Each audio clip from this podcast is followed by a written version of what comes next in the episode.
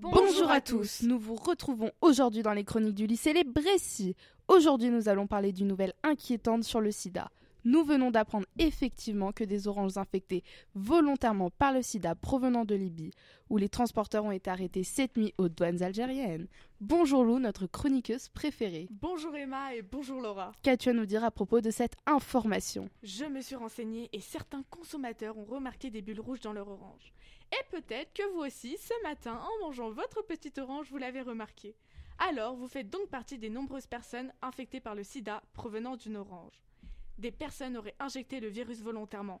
Des photos circulent où nous pouvons observer une trace de piqûre et une boule rouge à l'intérieur de l'orange. Et toi, Laura, qu'en penses-tu? C'est très clairement impossible, c'est une fake news. Ha vous vous êtes fait avoir Je me suis renseignée sur le site Waxbuster et ce serait probablement des oranges sanguines à court de maturation ou tout simplement une bactérie ou un champignon qui aurait poussé dedans. On voit sur ces photos que ce n'est pas une piqûre mais un défaut sur l'orange, donc nous voyons que c'est un photomontage, et de toute manière, le virus ne pourrait pas survivre dans le pH acide des oranges, et il se transmet soit par le sang, par le lait maternel, le sperme ou les sécrétions vaginales.